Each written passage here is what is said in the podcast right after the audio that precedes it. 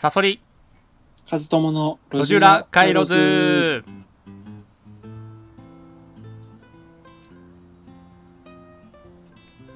このラジオはストーリーテラーを自称するストーリー研究家赤いサソリと大学で哲学を専攻していたブロガー本業編集者の和友さんの2人でお送りします。エンタメ作品やさまざまな論点についてお互い意見を交換し合って思考を深めていくそんな内容となっております。毎週金曜日のこの時間は映画作品の批評を行います。今回の作品は素晴らしき世界です。はい。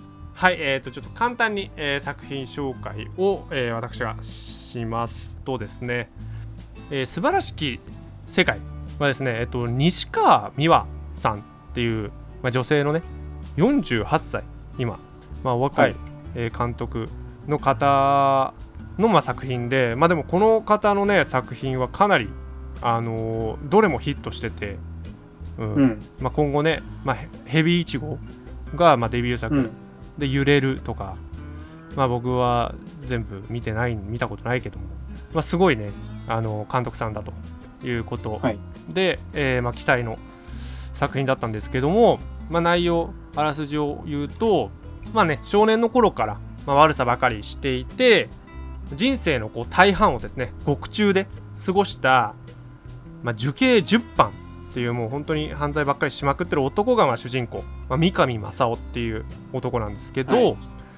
役所講師ね、そう。その、まあ、役所広司演じる三上正夫が、まあ、殺人罪で、まあ、13年間服役していたと、うん、うん。その刑期がようやく終わって出所したところから、まあ、物語がこううん。始まっていくんだけども、まあなんかあのーこの三上ってのはもう極道にまでなってでこう殺人をしてしまってこう服役するんだけど、こう物語がね進行するに従って、まあ、そんなには極悪人じゃないんじゃないのみたいな風うんなことがこう、まあ、分かっていくようなこうストーリー展開になっていてうん。またこう例えばこう殺人罪だったその殺人っていうのは実はなんかの人を顔かばった殺人だったりっていうことがこう明るみになったりとか、うん。うん。まあ、とはいえ、まあ、ぶち切れちゃうとこう自制できないような人なんだよね。はい。そう。はい。それでなんかこうまあ本当はそのかばったから傷害致死、うん、でもっと刑が軽かったはずなんだけどもうん。その明確に殺意があったんじゃないかってなって、まあ、殺人罪になって13年も服役してしまったと。うん。はいそれでまあ出所後はまあ肩着になるって誓ってこう出所するもののうん。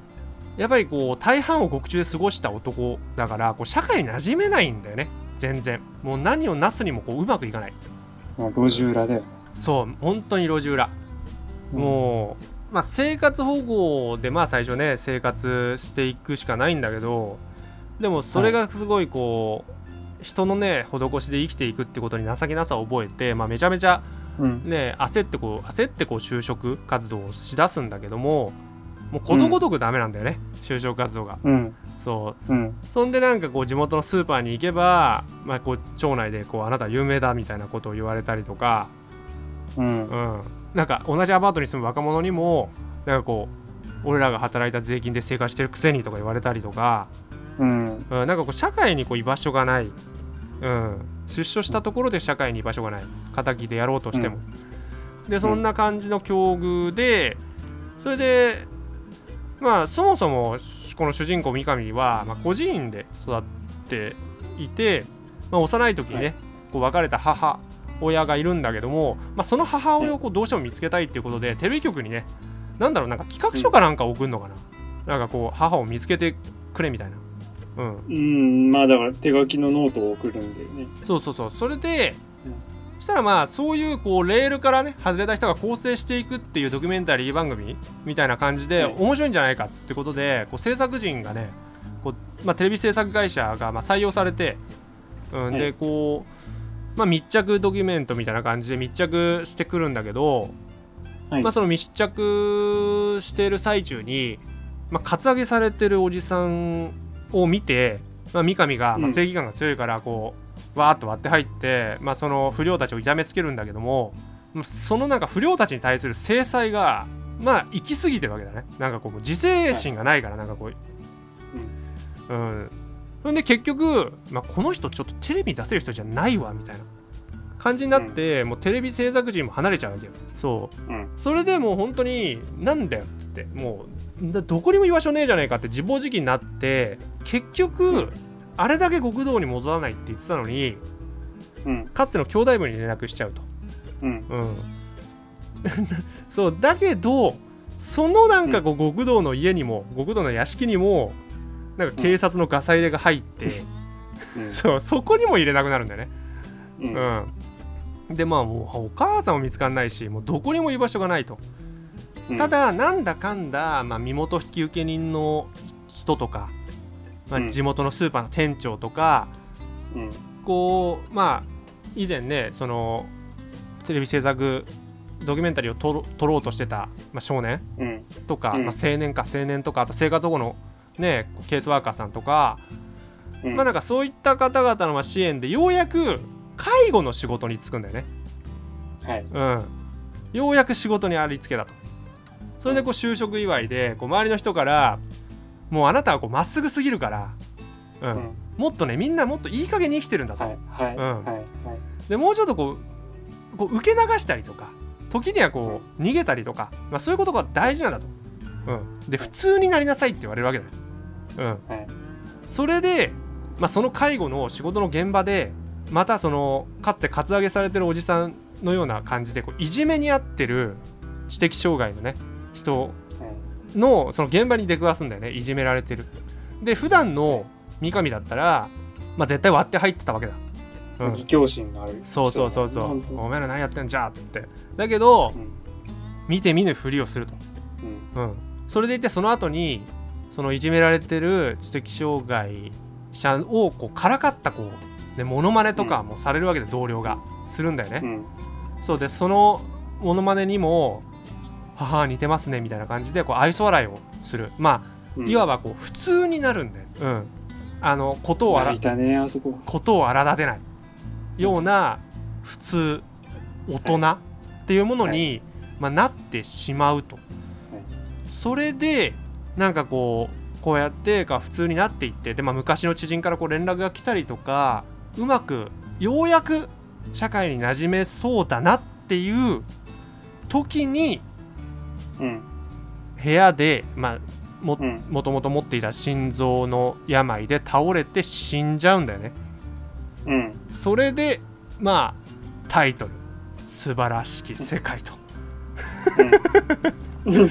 まあこん全部言っちゃったね。全部言っちゃったね。全部じゃん全部でしょそりゃうん。うんもうそんな映画よねまあつそんな。うん、そうだね。いやーどうでしたか？いやー、これ、うん。いや、切ないよ、本当に。またね、役所講師の演技がね、すごくいや演技やばいよねあの、そう、愚直の具強めな、おっさんがこう、ははって笑うシーンとかさ、あもう、泣いちゃうよ、あれは。ーいや確かにねこの映画はね久々に俺もヒットしたなヒットした？うんうん。いや、面白かったね。面白かったうん。うんなんかいろいろと俺このさその最後のさ介護施設でのうん。ところうん。あそこがやっぱ秀逸だなと思うねまあそうだね、あそこが一番のシーンなんかさ普通さあそこって描かなくない、ななんか。あ、だから、うん。あの、いろいろそれまでに起承転結いろいろあったじゃん。なんか、なんだろうな。出所して、で、シャバの世界でいろいろやってみるんだけどダメで、ヤクザ、ヤクザに戻って、うん。で、そこでもダメで、けど、なんやかんやコミュニティができて、そう。で、あの、福祉の職も見つけて、そこで幸せになりましたとさぐらいで終わるよね。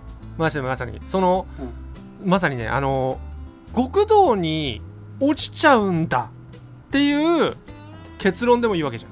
まず。うん。その、結局出所してだからその再犯率っていうのが最初テーマであったと思うんだよね。そのはい。その再犯率の高さ。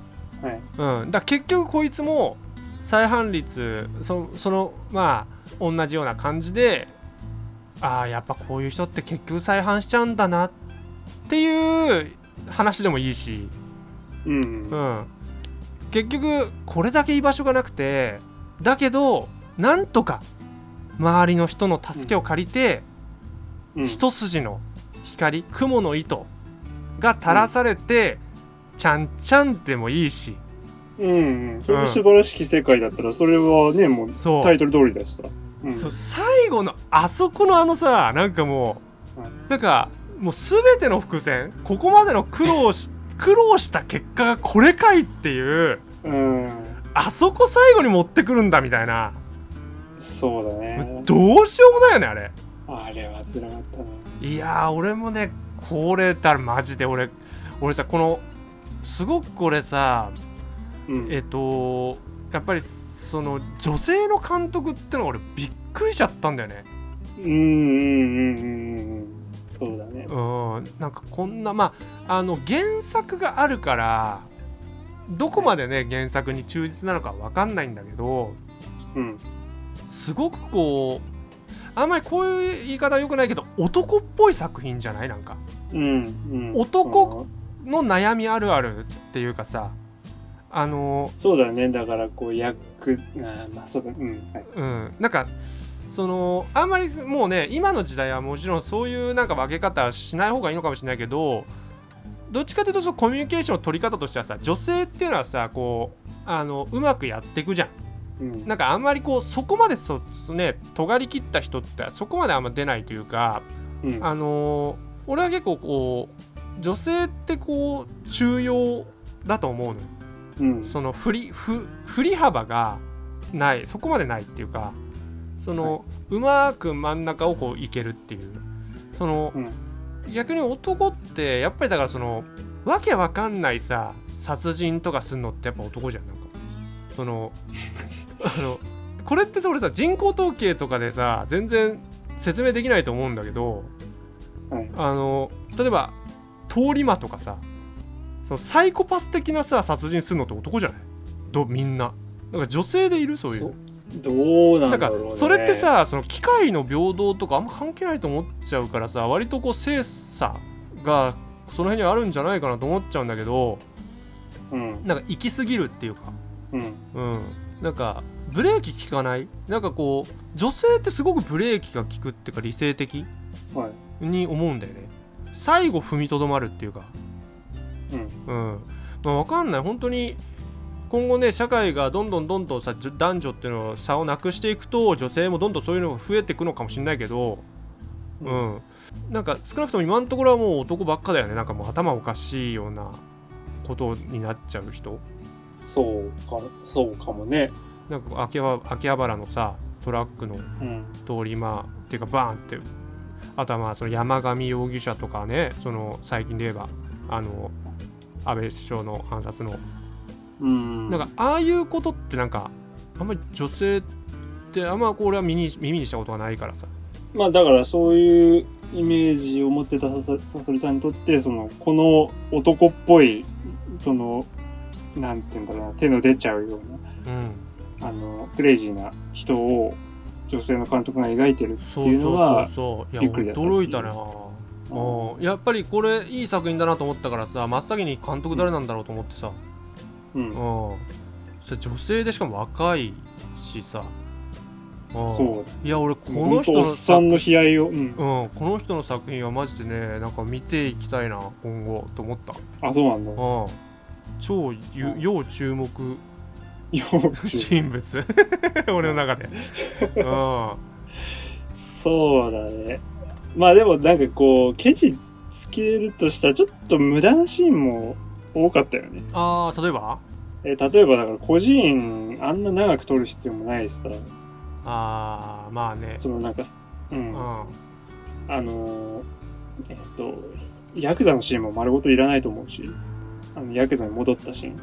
あーでもだからつまり逃げられない状況を作ったんじゃないの？いや、まあ そうだったけど、うん。あ、あそこで役所広司が何をやったかっていうと、うん。九州に戻って、うん。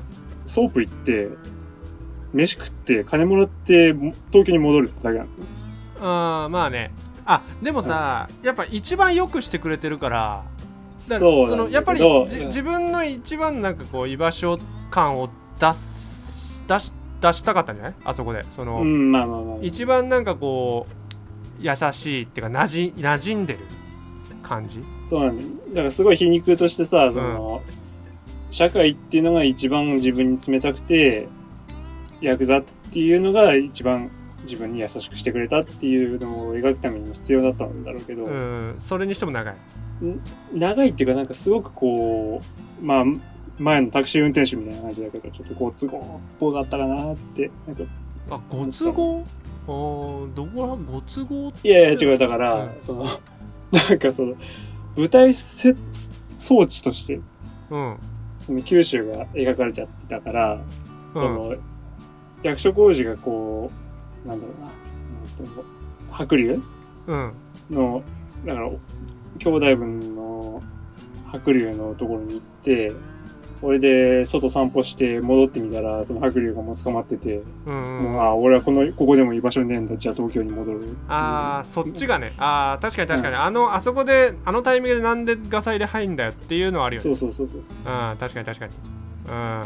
それは確かにご都合主義っぽいよね。あのちょうどあの、三上正夫役所広司がうん。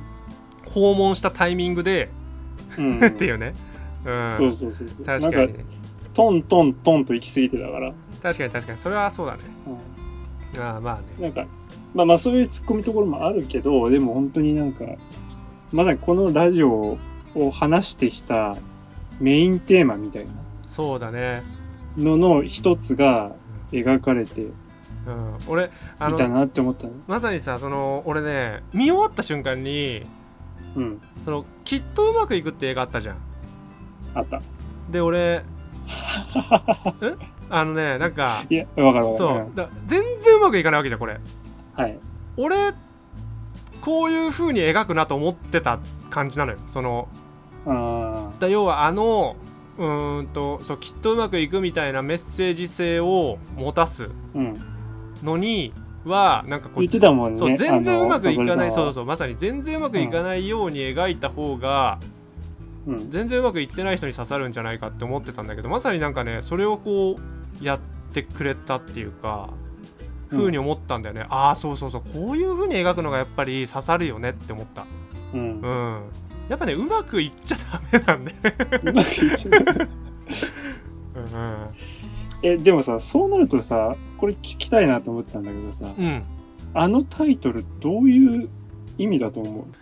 えっ、とね俺もねめちゃめちゃ悩んだんだけどうん。皮肉でしかないのかなえっ、とこれねでもねあの西川監督自身がインタビューで答えちゃってるのあ、そうなんだ。そうでそれを聞く前に俺が思ったのはうん。皮肉じゃないと思ったんだよねうんうんううん。んまあ、加藤さんはどっちだと思った？いや、だからパッと見、その皮肉なんだけど、皮肉にし、だったら、すごくこの人が報われないなって思っちゃって、うんうんうん役所工事がね、三上が。うん。うんだから、皮肉じゃん、であってほしくないっていう願望を持ってたけど、深掘りはできてないっていうあ感ーなんかさじ。報われないのもそうだし皮肉だった場合のメッセージ性強すぎない？なんか。そのメッセージがストレートすぎる。なんが。かそう、ん。なんかストレートすぎんなと思ってでこんこんなねもちろんえその映画を撮る人だからうん。実はすごい深い意味があるんじゃないかなと思ってうん。皮肉説を捨てたんだよね俺は。なんかその、頑張って頑張って深掘り深掘りってほどじゃないんだけど結局俺はねバトンタッチはしてるわけよ三上って。って思ったの。うん。あのー誰だっけなあのーだから小説家の子はいはいはい。もう泣き叫ぶ子がいるじゃん。三上が死んだことで。うん。うん、あの子はあのあと身分帳を書くと思うんだよね。うん。意味わかる？え？身分帳を書く。身分あごめん。そっか。知らない知らないもんね。えっとね身分帳っていう作品が原作なのよ。これ。あ、そうなんだ。そう。で、うん。要はだからこの人の生涯を書いてるわけよね三上正ああ、夫それは、うん、あの、それは僕も思った。あの、この本を、あの、書くのはあの作家なんだろうなっていうのは。あそうだよね。ああまあそうそうそう、だからなんかそのなんて言うんだろう。あのあの子ってこれは描かれてないけどあんまりいい感じじゃないっていうか、えっ、と逃げまくってると思うんだよね。そうだね。あのあの、なんか、よくあるこじらせた、まあ僕も含めた人間でさ、そのなんか、ラライターとしてさ、なんか、いいもん書くんだって言いつつ、その覚悟も半端で、みたいなさ。そうそうそうなんかその多分テレビ制作会社にいてうん。でなんでか辞めちゃってで小説家になるんだって言って、でも小説もまあうだつが上がらないような感じででなんかうんね、長澤まさみにどうせうだつ上がってないんだからそのカメラマンやってよみたいな感じで誘われてさ三上正夫を追ってくわけじゃん、うん。でも結局怖くなって逃げちゃう。そのうん。なんかそのあの子に深くこうグイッとこうし杭を打ったというか三上正夫の生涯っていうのは、はい。うん、結局人は変われるんだっていうことをあの証明して見せてくれるはずだったんだよね三上正夫はそうだね。だからこうあの子さ困るんですよって叫ぶんだけど泣き叫ぶあうんなんで困るのかって考えた時にあ。うん。やっぱり人は変われるってことを証明してくれないと僕困るんですって思ったあうんあのって思ったの俺は解釈したのねそのあ。はい。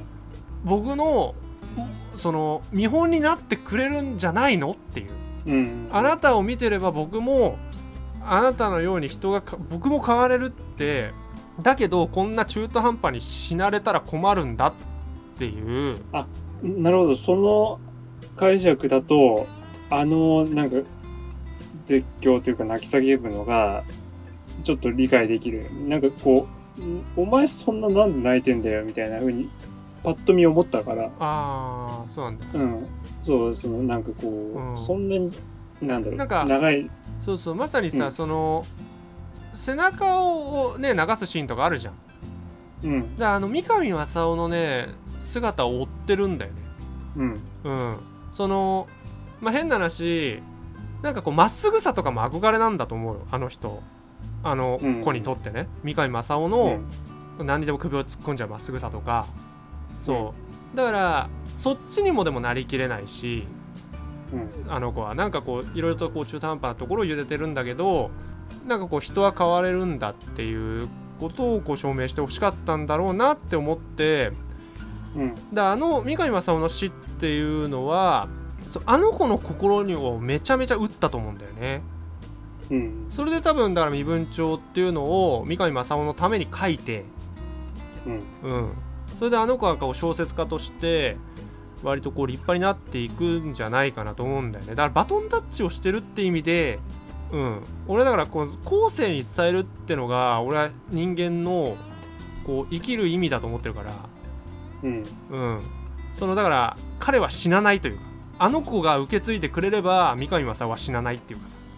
これってなんか実話をもとになんだよね。そうだね。実際にいたっぽいよね。うんうん、なるほそど。で、監督は、なんと、う監督はうん、皮肉。え、皮肉を込めた素晴らしき世界って何ですかっていうことを問いたいみたい。だからもう皮肉だからね俺ねそのインタビューを聞いてうん、いやなんか別に映画の評価変わんないんだけどうん、あこの人すごくストレートな人なんだなと思ったの。あなんかなんて言うんだろうな。やっぱさ俺ねこれね変なこじれた監督だったらあ、うん。ストレートに皮肉なんて言わないと思うよ。うん、うん。もっとなんかこう深読みしてくださいねみたいなそうそうそう。だからあんなでそもそも皮肉だったとしたら逆にあんなところでタイトルを浮かび上がらせないと思う。ん。ううん なんか。今、なんとも言えない気持ちになったんだけど。でもさやっぱ皮肉って言われた方がしっくりはきちゃうよね。映画。一本筋が通っちゃうよね。まあね、うん。見たまんまはそうだよね。そう。でもね俺ねこの人三上正夫うん。いいキャラってかそのなんて言えばいいんだろうな。いいじゃんいい。あ愛されるやつでしょ、こうん。この人。本当にもう、うん。あの、運転免許を取得するところとかも、本当にもう、こう、あ、あ愛おしくなっちゃう。うん。おうん。なんかね俺あ今ねちょっと2つちょっと話したいことがあって実は。あの一つはあのねこの映画コメディどコメディに感じた？和夫さんそれは、その、あの、チャップリンの名言があってさ、うん。うん。人生っていうのは、え遠くから見ると喜劇だけど、うん。近くから見ると悲劇だっていう、ああはいはいなるほどね。うん、のがあるけど、あーでもねいやーなるほどね。チャップリンってやっぱすごいね。うん。すごい。ね。あまさにねそういう感じがする。そう俺がねそれを言いたいんだよね。あのうん、でどっち感じたの？和夫さんは喜劇なのか悲劇なのかいやー、どっちとも言えねえな。うん。あのまあ、喜劇か。うんまあ悲劇、うんあ俺ね喜劇。うん。あのーまあ一切笑えなかったわけよあ、そうなんだ。あのこの映画ねうん。それでえっと結構さそのコメディらしいねその世の中的にはその特に前半うん。例えば、あの車の運転の雑さとかさうんうん。あれねこのなんかやっぱいい作品だから結構いろいろな人がレビューしてるんだけどうん。そうなんか前半はやっぱりコメディに撮ってるんだよねその、うんなかなか社会に馴染めない感じとかさうん。不器用な感じがね。そうそう不器用な感じ確かにコメディタッチに描かれてるじゃんうん。でも俺全然コメディに感じないのよあれうん。だって本人必死だしうん。そのあれマジで全然リアルでしょって思うよあのいや、リアルだよ。ねえ。全然コメディじゃないよね。だからそうまさに俺さっきそのチャップリンが言ったようなさ遠くから見れば喜劇だけど、本人あの近くで見ると悲劇？悲劇、うん。そのまさにさコメディだと思う人って割と社会に馴染めてんだろうなと思うんだよね。ああ。うん。そのこんなことないでしょ、はははってことじゃん簡単に言えば多分そのそう、そそうかな。え？コメディに感じる僕はね、割うん、いや、あの、なんだろう、こう、ああ、頑張ってんなって言って、こう、ちょっと、ふふって笑う。あタイプなんだけどーなるほどねあの、それは、割と俺もそういうタイプだから、うんなんで、うん、ああ、こういうことあるよなっていう、教習所で、教習所で怒られるよな、みたいな。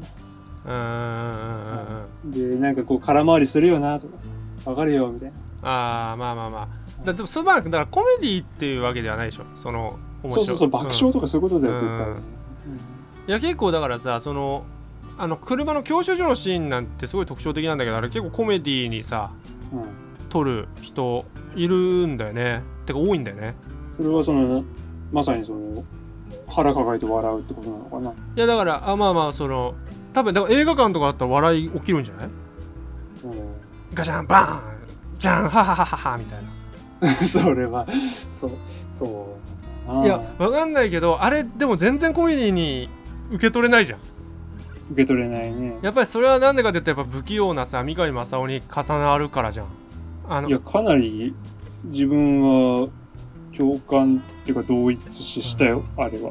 うん。しかもさやっぱ13年もね服役してたらでその間にさなんかもう体とか衰えたりもするじゃんなんか感覚うん。うん。全然アクセルグッて踏んじゃうとかね全然あると思うけどねうん。うん全然誇張しされてはいないよ。そうなんか実はだから全然誇張じゃないよねって思ったのが一個とさまあその話したい話、あとね俺ねそのこのだから三上正夫よくよく考えるとうん。ちょっとやっぱやべえなって思うのよああ、そうなんだ。うん自分を見返れてなさすぎうん。単純にあのーああ、だから、あれか、あの、自分は手先器用だから、これぐらいけ剣道の防具とか作っあいればやいやそそうあそういうなんか自分を客観視できてないんじゃなとかじゃなくてはいはいは例えばだから殺人しても反省してないのよい。うん。その反省ってしてないんだよねこの人うん。それはまっすぐって言うのかなってちょっと思うんだよなんかまっすぐで不器用な男なんだけどうん。うん。ちょっとそこらそこサイコパス気味というかさうん。その人のあのだから単純にその喧嘩のシーンでさ楽しそうに喧嘩するじゃん、そうだね。うん、なんかこう俺はやっぱりここが俺の居場所だぜみたいな感じでさあのカツアゲするやつをさ、まずうん腹食い破食いちぎってさうん。で脚立なんかこうもう。うんほんと5メートルぐらいの脚立でさ、もううん。バーバーってあれやりすぎじゃんもう。そうそれで笑顔でさあのテレビカメラの方向いてさ「何々?」とか言って、あれはやっぱり人としてダメっていうかおかしいよね。あのあんあれは無理だよね、何？あれじゃ馴染めないよねってこと？あれは無理だね。うん馴染めない。なぜなら自分を顧みてないから。あその何度も何度もだって受刑10番って10回捕まってんでしょ？おそらく。あはい。何度も何度も警察が言ってると思うんだよ。指導してると思うんだよね。うん。10回言って治んないで最終的に殺人して13年服役してうん。あのー反省できないっまあて、確かにね。あのーうんそのさらっと言うさらっと流してるからあれだけど冷静に考えたらっていうか俺だったら、うん絶対もっと馴染めてるもん そのだって反省するだろ。普通の人間だったらうん。10回も捕まって10回も獄中入れられて反省できない人間ってやばいよ。どれほど優しい心を持っていようが、やばいよって思やばい。う、うん、そうだね。だからなんかそれでいてねあのあの人って実はまっすぐじゃないんだよ。もっと嫌なこと言っちゃうよ。まっすぐじゃないんだよ、なんでかっていうと警察の前ではいい顔するから。あ、そう。警察の前では腕振り上げて「はい何番何々します」とか言って教習所の時もやるじゃん、うん、やる。なのに反省してないんだよ。つまりあれはいい顔なんだよ、あれは心底をやってるんじゃなくて警察だ要は獄中っていう異質な社会にはめちゃめちゃ馴染めてるわけ。うん。そこでは超優等生を演じることができるわけよ。うん。なんかそう考えるとあの人の異常性っておかしくない？なんかうん。あの人おかしくない？って思うんだよねなんかうん。うんだ単に、その純粋だけど切れたら手つけらんない男ってだけでは見れない。実は狡猾なところとかもあってああ、面白いです。そう、うん。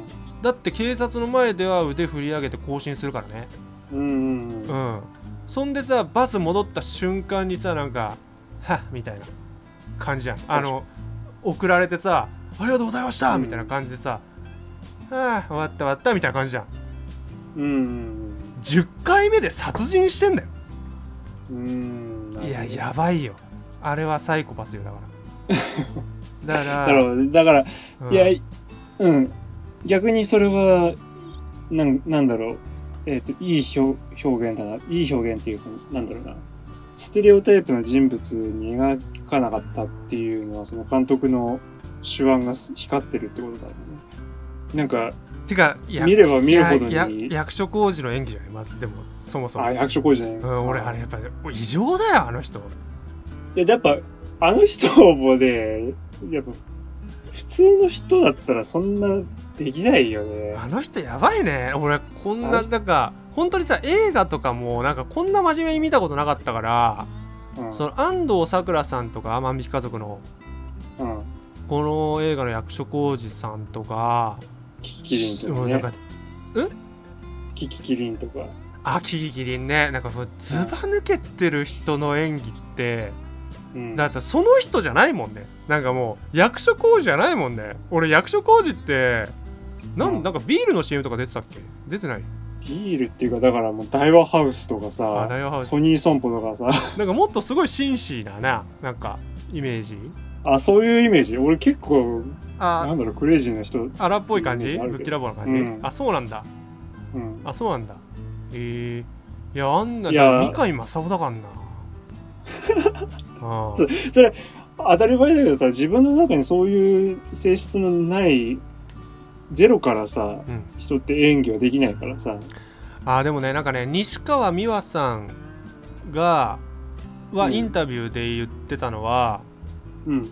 もう役所広司さんっていうのはなんかこうトランプで言うとジョーカーなんだみたいなこと言ってて、うん。そのインタビューで、うん。うん、だからもう本当に何にでもなれるしその絶対にだからもう絶対に勝てる、うん。うん、この人起用したら絶対に勝てるだからこうもう役所広司さんを起用するんだったらうん。絶対に勝ちたい映画で起用しようと思ってたらしいんだよね、うん。うん、だからまあ結構この作品結構気合入ってたっぽいんだけどうん。だからこの監督的にはもう本当に何でもなれるっていう感じなんだよね。役所広司さん、ううん。んそう。ちなみになんかね役所ってそれ役所らしいね。あの市役所とかの役所の発音らしい。よ、まあそうだよね。あの、もともと、あの人は役所で働いてたからうん。っていう。役所工事っていうんだって あの発ビー音はズみたいな。なんかねそのなんかなんだっけな誰かが言ってた。役所さんなんですよみたいな。うん。いやそうなんだよね。だからその最後ちょ最後にさなんあのさ、我慢したじゃんなんだかんだと。あのー三上正雄はさ介護の、うん。うんうん。あれなんで踏みとどまれたんだと思う介護のね仕事の中でさ今までだったらだってもうブチ切れちゃってたわけでしょ？うん。うんうーん。ちょっと、家族、家族のこととかが頭にあったのかな？家族っていうか、元嫁とかさ。それとももっと、もっとエゴなのかな？あエゴ？いやなんかさうん。あの人がどうしてああなっちゃったのかってさうん。やっぱりお母さんじゃんうんうん。うん俺さ人ってさ親がいない人っていないじゃん絶対にもう原理的にありえないじうん。ゃんうんだ親って本当に重要でさ、うん。その俺さその社会に馴染むっていうのって、うんまあこの映画では我慢するっていうねその我慢するしないといけないんだみたいなこと長言われてるじゃんちょっとつ盲信じゃなくて目背けるときは背けて逃げるときは逃げてみたいなね、そうそうそうそうそううん。要はさつながりっていうのは我慢というかうん。その縛ら縛りでもあるわけじゃんうん。で要は社会に馴染むためにはつながってないといけないいいんだけどうん。そのつながりを嫌がってブチブチって切って切ると、まあ、孤独になっちゃうっていう、まあ、我慢か孤独かみたいなさうん。なんかすごく嫌な感じなんだけどその俺としてはさなんかこうもっとこうまあ東博樹的なこう緩いつながりみたいうん。なうんなんかそういったこう第三の選択肢第三の道みたいなものがあるんじゃないかなってすごい思ってるんだけどうん。その要は我慢ができるってそのつながりがあるからだと思うんだよねうん。社会に。うん。そうだからあの人がなんで我慢ができなかったかっていうとつながってなかったで普通は人っていうのは親が絶対いるから親っていうつながりだけは絶対あるわけだよねうん。うんだけどそれがだからブチ切れちゃった人っていうのはもうその抑制が効かなくなっちゃううんうん。だけど最後我慢できたのはやっぱりつながったんだよねあの共同体ができた。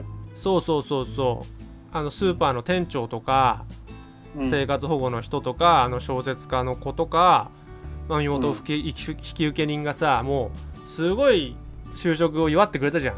はい。うん、であそこでつながりができてさ、うんんだから母とのつながりのようなつながり、うんうん。ができたからだからきっとねよぎったんだと思うんだよね。あの場面がねみんなが祝ってくれたやっぱりつながりっていうのがすごく大事だよねうーん、そうだね。一人では生きていけないよね。うんそうそうそうそうなんかもっとなんかだから本当につながりながら自由になるっていうねなんかそういうようなことが本当はいいよね浅い関、浅い関係っていうか、な、なんなんだろうね。うんなんか難しいけどねなんかどうしてもつながりがなんか縛りになっちゃうじゃん。ね。うん。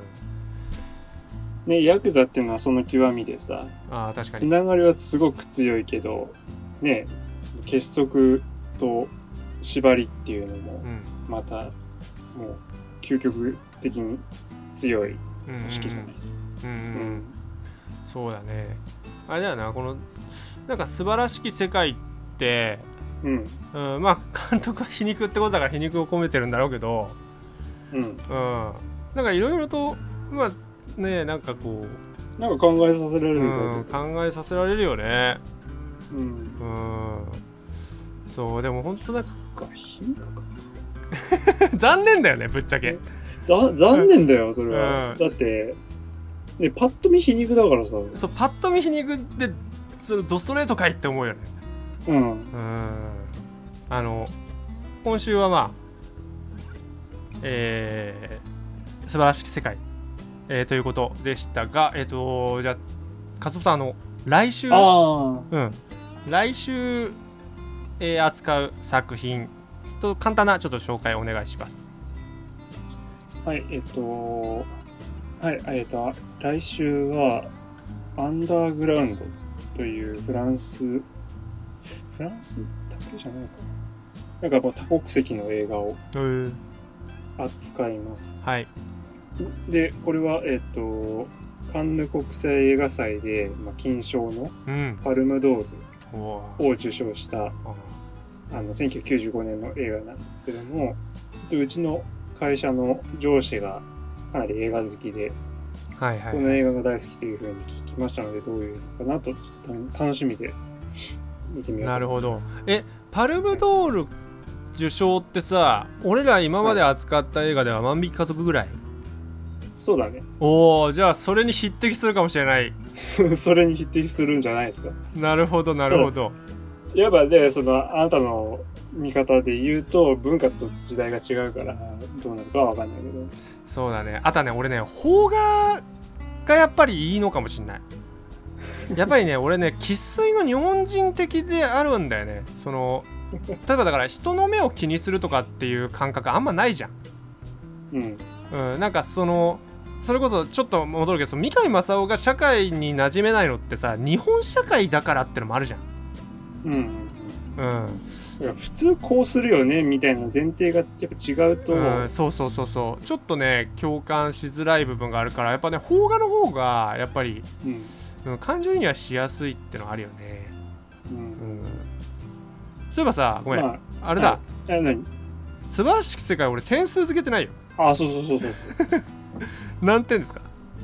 あー難しいな。85ぐらいですかおー、素晴らしいね。素晴らしい。85というとあーまあまあまあまあ。俺ねで90あごめん。あ90いくね、90点。あのねうん。ちょっとごめんもうちょっと話していい？あのなんで俺が東京物語とかローズマリーの赤ちゃんを褒められないのかっていうのもなんかちょっと言語化できたかなって思ったんだけど褒められない？ほ褒められないっていうかいい点を言えないなっていうふうに思ったのがあちょっと待ってちょっと待ってちょっと待って。えっとさんあそれさ次のテあトークテーマにしようよ。あその俺明日次の明日のやつうん。だ多分その話題にちょっと触れるからさ。あのあそっか。うん。はい。俺俺なりの仮説俺なりの言語化の話うん。と、和友さんの言語化の話をちょっとじゃあトークテーマでやろうか、はい。じゃあ告知いきます。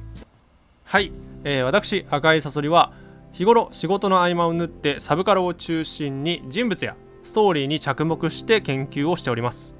その研究成果を赤いサソリの深掘りという YouTube チャンネルで物語解説動画として投稿しております。和友さんのブログのリンクとともに概要欄に貼っておりますのでよかったら見てみてください。それではまた明日お会いいたしましょう。おやすみなさい。おやすみなさい。